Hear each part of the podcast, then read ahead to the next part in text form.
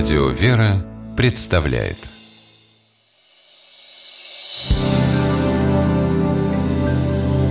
Первый источник Привет, Сань. Че такой сонный? Не выспался? Да, крутился всю ночь. И только под утро уснул. А что с тобой? Что спать не давало? Ой, Мысли разные, переживания. А, понимаю. А ты с книгой засыпай Я вот вчера, например, только три страницы успел прочитать. Так с раскрытой и уснул. Только под утро закрыл. Вот уж, умеешь ты спать сном праведника. Да ну, какой же я тебе праведник? Ну, Праведник или нет, а спишь крепко. Выражение есть такое. Праведник – человек безгрешный, живущий по заповедям и во всем уповающий на Бога. Спать сном праведника означает спать крепким сном, какой бывает у честных и порядочных людей. Такой безмятежный сон неоднократно описывается в Библии. В книге «Притчи Соломоновых» об этом сказано так.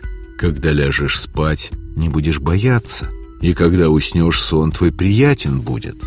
Смысл этого стиха вписан в общий смысл всей главы. Ее содержание в том, что Господь, Творец и Промыслитель, охраняет и защищает жизнь благочестивых людей. А поиск божественной мудрости, воли Божьей, должен служить идеалом для всех ищущих мудрости.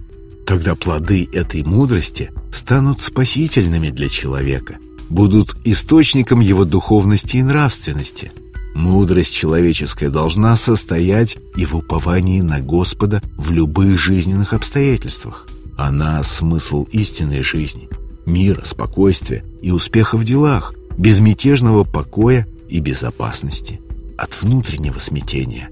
Отсюда выражение «спать сном праведника» приобретает смысл «спать мирно», ни о чем не волнуясь, во всем полагаясь на Господа. В другой книге Ветхого Завета, в книге Екклесиаста, о сне сказано «Сладок сон трудящегося».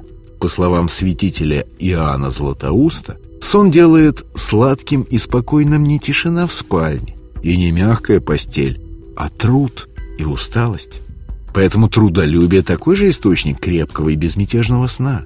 В современной жизни выражение «спать сном праведника» служит образной характеристикой спокойного и здорового сна. Иногда так шутливо говорят об очень крепком сне.